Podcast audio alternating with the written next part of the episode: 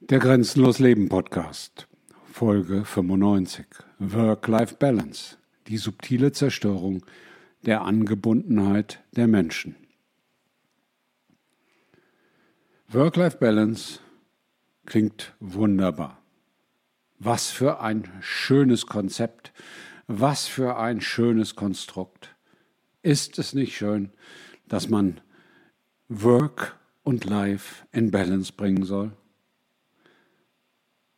Ich erkläre euch, warum Work-Life-Balance noch viel böser ist als vieles andere, was an bösen Konstrukten und Ideen in die Köpfe ahnungsloser und dummer Menschen gehämmert wird. Gendern, da sieht ja jeder ein, dass das Schwachsinn ist. Der Missbrauch von Sprache, das versteht jeder aus sich heraus, dass das Blödsinn ist. Die unbestimmte Anzahl von Geschlechtern, das kapiert jeder, dass das bösartiger Blödsinn ist. Beim Klimamärchen ist es schon etwas komplizierter. Da gibt es dann schon einige weniger helle Köpfe, die das glauben. Noch komplizierter wird es dann, wenn es um Ereignisse wie 9-11 oder Pearl Harbor oder Kennedy-Mord oder, oder, oder geht. Oder flache Erde oder, oder, oder. Oder das Universum, da wird es dann ganz kompliziert für die Menschen, Dinge zu verstehen. Aber am allergefährlichsten sind die Konstrukte, die den Menschen in die Köpfe gehämmert werden und die so wunderschön eingängig sind, wo man eigentlich nichts gegen sagen kann, die, die doch wirklich was Gutes sind, die doch für die Menschen da sind, die doch den Menschen helfen, die etwas Gutes tun. Einer der übelsten Begriffe, die die Menschen versklaven, ist Work-Life-Balance. Vielleicht sogar der übelste. Ich weiß es nicht. Aber Work-Life-Balance ist so böse, dass es den allermeisten nicht auffällt. Dass es manche sogar benutzen, ohne zu merken, auf welches Glatteis sie sich dort begeben. Man muss aber immer fragen, von wem kommt denn so etwas? Man muss sich mit der Geschichte der Herkunft von Begriffen vertraut machen. Und Work-Life-Balance kommt sehr stark aus einem gewerkschaftlichen Umfeld, aus einem Umfeld, was niemals für die Menschen da ist. Denn Gewerkschaften sind ja nichts weiter als die Zwangsorganisationen, die Menschen im Knast, im Käfig oder in der Sklaverei zu halten. Gewerkschaften sorgen ja nicht für die Befreiung der Menschen, sondern sorgen dafür, dass die Menschen weiter an das angebunden werden, was sie unterdrückt, an Geld. Höheres Geld, mehr Geld, aber nicht mehr Sinn.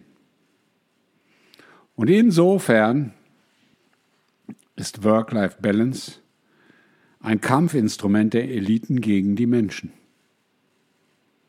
Jetzt sagst du vielleicht, der Klaus haut ja wieder einen raus und zieht ja ganz schön vom Leder und vielleicht auch übers Ziel? Nein, fang doch an nachzudenken. Work-Life-Balance, was soll uns das sagen? Dass Work und Life, also Leben, Arbeit und Leben in Balance sein müssen. Was ist das Satanische, das Böse an diesem Denken?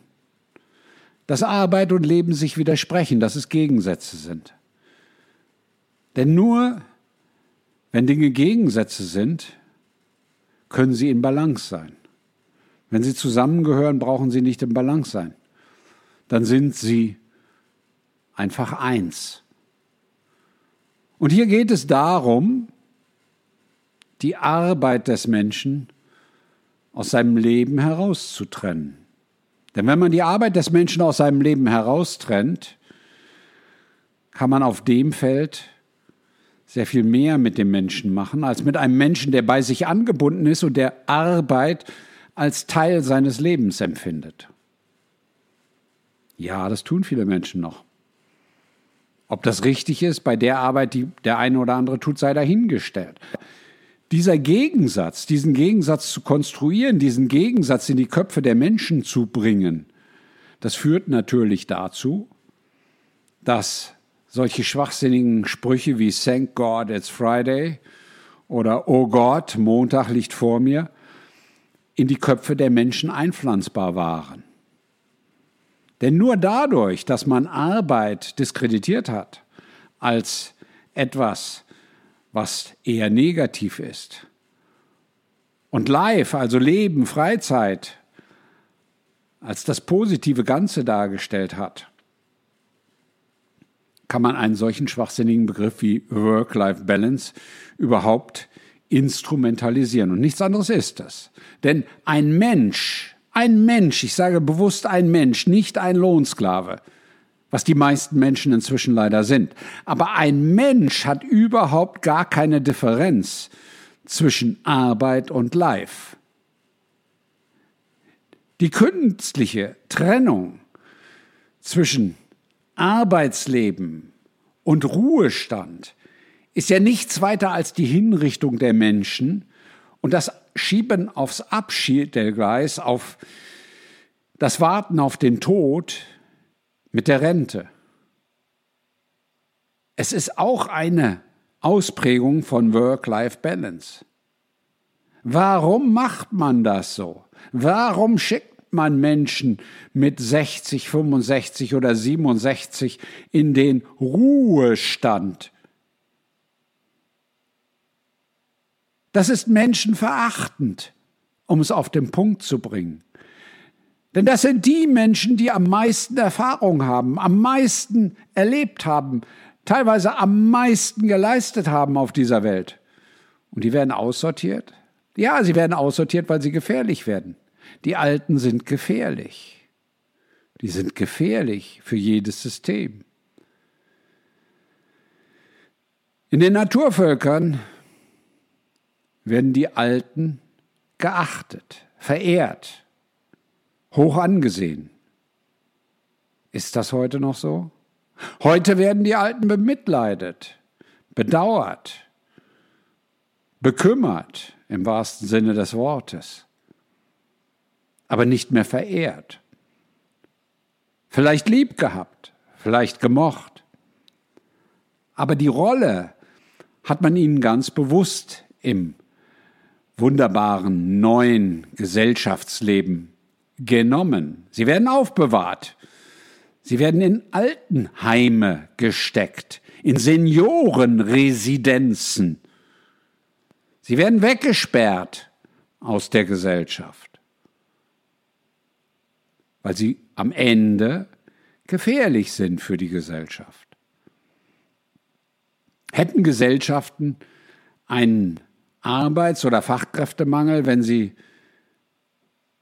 nicht solche schwachsinnigen Konzepte wie Rente und Work-Life-Balance institutionalisieren würden? Nein, das hätten sie viel weniger oder gar nicht. Denn es gibt Menschen, die gerne 50 oder 60 oder 70 Stunden in der Woche arbeiten, weil ihnen das Spaß macht, weil sie Freude daran haben. Ich arbeite seit 50 Jahren, 60, 70, 80, 90 Stunden in der Woche. Ich bin 65. Meinst du, ich arbeite jetzt die Hälfte? Meinst du, ich trete jetzt Nein, das tue ich nicht. Das tut niemand, der verstanden hat, dass das, was er tut, zu seinem Leben gehört. Und das hat nichts mit dem zu tun, was du tust. Ich habe neulich einen Menschen, einen jüngeren Menschen auf dem Parkplatz vor einem Supermarkt getroffen. Und Auf diesen Supermärkten gibt es Menschen, die die Einkaufswagen einsammeln und wieder zusammenschieben. Und er machte das mit einer großen Begeisterung und einer großen Freude und machte das ganz ordentlich und ging richtig in dieser Aufgabe auf. Und jetzt gibt es natürlich wieder Menschen, ach Menschen sind das nicht, Leute, die sagen, ja, aber das ist doch eine Arbeit für Idioten und äh, äh. warum ist das eine Arbeit für Idioten? Diesem Menschen macht es Freude. Ich habe mich mit ihm unterhalten und er ist ganz stolz, dass er alleine den ganzen Parkplatz schafft. Und dafür muss man sehr fleißig sein. Dann ist es ein großer Parkplatz. Dieser Mensch geht in seiner Arbeit auf. Der hat Spaß daran. Und ja, dieser Mensch ist vermutlich, wenn man nach klassischen Begriffen geht, wie Gesellschaft Menschen beurteilt, etwas weniger intelligent als die angeblich Schlauen. Aber er ist total angebunden. Er ist total zufrieden mit dem, was er macht. Er ist glücklich weil die Arbeit, die er macht, für ihn einen Sinn ergibt und er für alle Menschen einen Sinn, denn er tut etwas Gutes. Er schafft Ordnung, er bringt die Einkaufswagen wieder zu der zentralen Stelle zurück. Er geht in seiner Arbeit auf. Und ich könnte euch hunderte Beispiele erzählen, die Ähnliches schildern.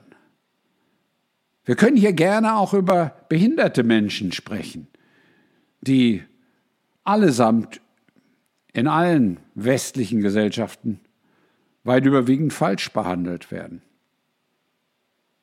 Es gibt viele behinderte Menschen, die gute Arbeit leisten können,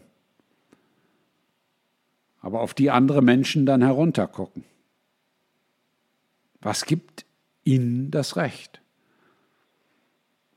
Aber bin vielen behinderten Menschen in meinem Leben, auch geistig behinderten Menschen, begegnet. Und ich spreche jetzt in erster Linie über geistig behinderte Menschen. Wer sagt uns denn, dass wir so viel überlegen sind? Ich habe festgestellt, im Umgang mit Tieren sind uns diese Menschen oftmals sehr überlegen. Im Umgang mit ihren Gefühlen oftmals auch. Deswegen wenn man diesen Menschen das Work aus ihrer Life Balance herausnimmt, macht man ihnen kein schöneres Leben. Work-Life Balance ist ein Tool der Sklaverei. Denn den Menschen wird ja nicht in der Schule beigebracht, ein ganzheitliches Leben zu führen. Den Menschen wird in der Schule beigebracht, jedenfalls in staatlichen Schulen, zu funktionieren. Wie ein guter Lohnsklave funktioniert. Bewusst bringt man ihnen nicht bei, das, was sie im wirklichen Leben brauchen. Wie man hart mit einer Bank verhandelt, wie man sich gegen Versicherungen wehrt, um Gottes Willen. Das würde ja denjenigen, die die Macht tragen, nicht helfen. Und deswegen bringt man den Menschen auch nicht bei, wie man ein glückliches und sinnerfülltes Leben führt. Deswegen bringt man den Menschen nicht bei, wie man zu sich selber findet, wie man angebunden an sich selber wird, wie man seinen eigenen Weg auf dieser Welt findet. Das hat alles seinen Sinn, warum man das den Menschen nicht beibringt. Weil das System so böse, so satanisch, so negativ gegen die Menschen gerichtet ist, erfindet es auch Dinge wie Work-Life-Balance. Denn das Konstrukt führt dazu, dass die Menschen, die nicht darin bereit sind, diese Trennung, diese Spaltung, diese Aufteilung zwischen Arbeit und Leben hinzunehmen. Und was passiert dann, wenn sie im Leben ankommen. Dort werden sie vom System begrüßt. Mit Netflix, mit Disney, mit Tagesschau, mit allen möglichen Angeboten der Unterhaltung. Unterhaltung. Denn die Menschen sollen ja weiter, auch wenn sie nicht mehr ihren Sklavenjob verrichten, schön als Sklave funktionieren. Und deswegen erzählt man ihnen dann, womit sich der Sklave unterhält. Das ist sehr, sehr breit organisiert. Für den Sklaven gibt es auch Parteien, in denen er sich organisieren darf. Da darf er seine Meinung äußern, freie Meinungsäußerung für freie Sklaven. Ist das nicht schön? Für den Sklaven gibt es natürlich Gewerkschaften, das sind ja die eigentlichen Sklavenorganisationen. Für den Sklaven gibt es Verbände. All das, wie Gesellschaft organisiert wird, dient der Aufrechterhaltung der Spaltung zwischen Arbeit und Erwerb und Leben. Und nur wer diese Mauer niederreißt, nur wer diese Grenze, die nicht existiert, nicht zulässt, lebt. Es gibt keine Trennung zwischen Arbeit und Leben. Ich habe ganz am Anfang hier einmal, ich verlinke das heute auch nochmal, aus dem Leben eines Zeitungszustellers einen Podcast oder einen Artikel gemacht. Ich weiß es jetzt nicht mehr ganz genau. Das passt auch in dieses Thema. Es gibt keine Trennung zwischen Arbeit und Leben, wenn du das, was du tust, mit ganzem Herzen tust, wenn du es mit Freude tust, wenn du es mit Erfüllung tust, wenn du es mit einer positiven inneren Haltung tust, wenn du dich in dem, was du tust, auch immer weiterentwickelst. Und jetzt sagst du vielleicht, ja, wie soll das gehen? Ich zähle Flaschen am Band. Ja klar, du kannst doch deine Fehlerquote senken. Nur mal als Beispiel. Und wenn dir das nicht mehr genügt, wenn du sagst, das ist nicht das, was mich ausfüllt und erfüllt, ja, dann entwickel dich bitte weiter. Was die wenigsten Menschen verstehen ist, dass Arbeit Spaß machen muss, nicht Spaß machen soll. Und ganz viele Menschen tun einfach nur, um das Geld, was ihnen hingehalten wird, einzusammeln, etwas, was sie zutiefst nicht mögen, ablehnen, was ihnen gegen den Strich geht. Selber schuld. Auch das ist eine Entscheidung. Und diese Entscheidung wird nur dadurch möglich, dass man den Menschen dieses Konstrukt der Work-Life-Balance hinhält. Denn dadurch kann man entwickeln blöde Arbeit, geile Freizeit. Nur dadurch kann man dieses Sklavensystem, das heute in vielen Bereichen die Menschen unterdrückt, aufrechterhalten.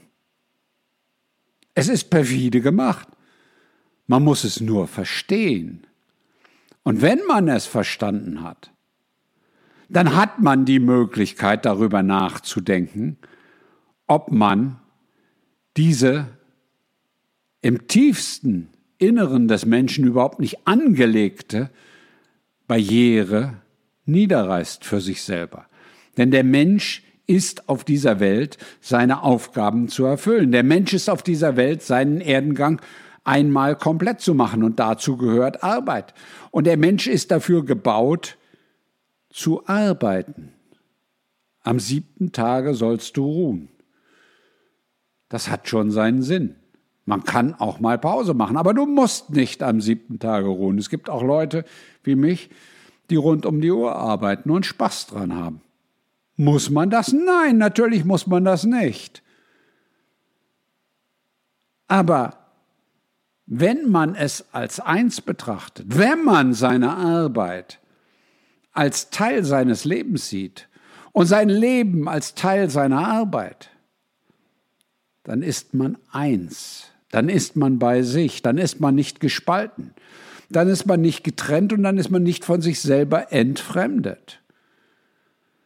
Und ich glaube, jetzt kannst du verstehen, warum Work-Life-Balance so böse, so gegen die Menschen gerichtet ist. Denn ein Mensch, der mit sich selber eins ist, kann diese Trennung zwischen Work und Life gar nicht sehen, gar nicht herstellen, gar nicht aufrechterhalten. Denn er ist mit dem, was er tut, mit dem, was er macht, mit dem, wie er lebt, zufrieden. Ein solcher Mensch freut sich jeden Tag darauf, dass wieder vor ihm Arbeit liegt. Ein solcher Mensch hat in aller Regel auch kein Netflix-Abo oder welchen Schwachsinn auch immer. Ein solcher Mensch besucht nicht Freizeitparks, sondern gestaltet sein Leben selber aktiv. Ein solcher Mensch betrachtet das, was er gerade tut, als sein bestes mögliches Leben. Und dann ist Einkaufswagen zusammensammeln auch Erfüllung. Wer das versteht, hat eine Chance, grenzenlos zu leben. Wer das versteht, hat eine Chance, eins mit sich selber zu werden. Und wer das versteht, versteht auch das, was ich unter jeden Post schreibe. The best is yet to come. Ich wünsche dir ein glückliches, zufriedenes und erfülltes Leben mit Arbeit, mit Balance in dir und mit keiner Trennung von Arbeit und Leben. Dein Grenzbegleiter Klaus.